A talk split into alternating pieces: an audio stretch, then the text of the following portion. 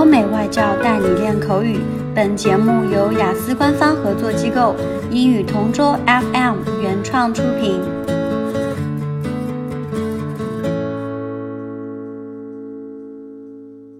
This is English Partner Topic Answers Recording. For further information, please visit our website englishpartner.taobao.com. Describe a time you borrowed something from your friends or family. Speaking about a thing that I borrowed just lately, I actually acquired a bike from my best friend. To be exact, around three days ago, I asked a favor from him and asked if I could borrow his bike for a quick tour on the mountainside. Since he was busy with other things, he directly agreed to my request. I got his bike and rode it the whole day around the neighboring cities. Notably, he owned a mountain bike, which for sure was capable of climbing up hills. One of the most interesting things about my adventure was biking through a hilly place.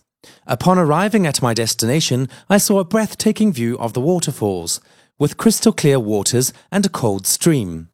I was tickled pink to see such a beautiful place. As I cycle around the area, I saw a fascinating garden, full of fruit bearing trees, flowers of all kinds, and even wild animals. From that time, I promised myself to visit the place regularly by bike. It not only satisfies my eyesight, but of course, I can also do exercise at the same time. Notably, I went home on a Cloud 9, riding the bike that I borrowed. To wrap up, the thought of it made me so grateful that I have friends whom I can run to whenever I need something urgent, or even just a quick favor. Therefore, I truly treasure each friend that I have as of now.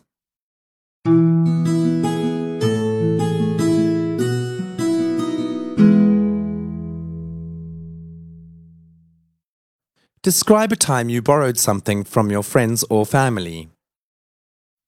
For today, I'd like to talk about an item I actually acquired from my father. Since my father is a handyman, he used to have a complete set of tools for fixtures and for emergency purposes. Last week, I asked him if I could borrow a flashlight before I left home for school.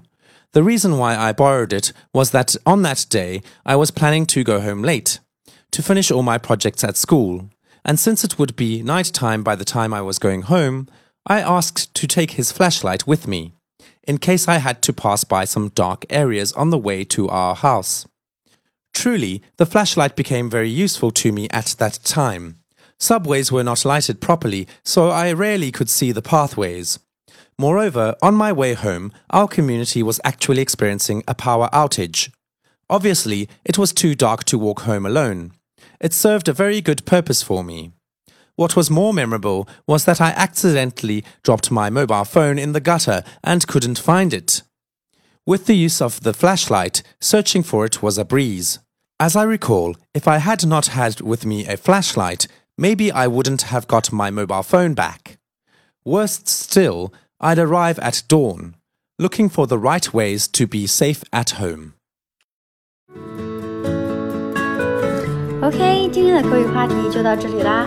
如果你有什么想听的话题，可以在音频下面给我们留言。如果你想要获取更多关于雅思学习的内容，可以关注我们的微信公众号“英语 ”。”。我们下期再见。